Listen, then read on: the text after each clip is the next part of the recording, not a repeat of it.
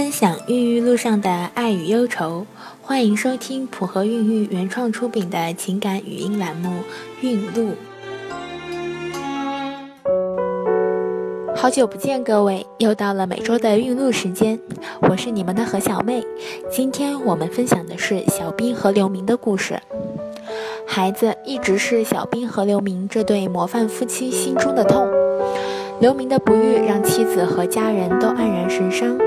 无奈之下，夫妻二人决定求助试管婴儿技术，借用精子库的精子培养两人的下一代。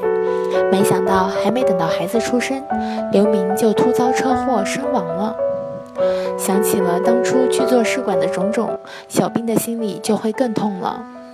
小兵和刘明都已经走到了生殖中心的大门外了，但是依然犹豫不决。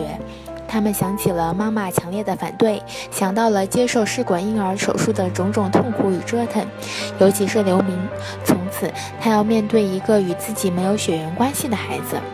但是，当想到医生对自己不孕症的诊断，以及婚后多年膝下无子的寂寞，刘明还是决定牵着妻子走进了生殖中心。万幸的是，过程并没有他们想象的复杂和曲折。在办妥了相关法律手续，并在医生的积极指导与帮助下，妻子小兵终于成功通过共精试管婴儿的方式成功怀孕了。如果不是孩子已经七个月，也许她真的会决定流掉孩子。丈夫不在了，难道日后的每一天，她都要和别的男人的孩子生活在一起吗？但是更令小兵痛不欲生的是，婆婆居然翻脸不认人。婆婆一向不喜欢自己，这一点小兵心里跟明镜似的。当初两人决定要去做试管婴儿手术的时候，婆婆就没少给脸色，甚至是百般阻挠。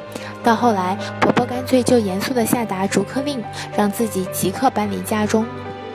无可奈何，被驱逐的小兵只好挺着大肚子，拖着沉重的行李，离开了那个他曾经操持与坚守的家。如果说这些都是命运弄人，小兵能欣然笑纳，都是命啊。但是接下来婆婆的做法便让小兵完全无法接受了。婆婆居然死死钳制着刘明留下的所有资产，声称一分钱都不能分给自己腹中的婴儿。她怒了，就算不是刘明的亲生骨肉，但是也是刘明生前同意的。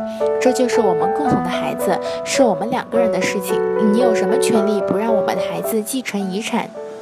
婆婆当然不是省油的灯，自然也振振有词。什么共同的孩子？那是你跟别的男人的孩子，跟我们家没有半毛钱关系。小兵一纸诉状，把婆婆告上了法庭，要求分割财产。幸好当初去的是正规的生殖中心，协议书上刘明的签名也证明着这个孩子是他们夫妻共同协商要的。按照继承法，也是有继承权的。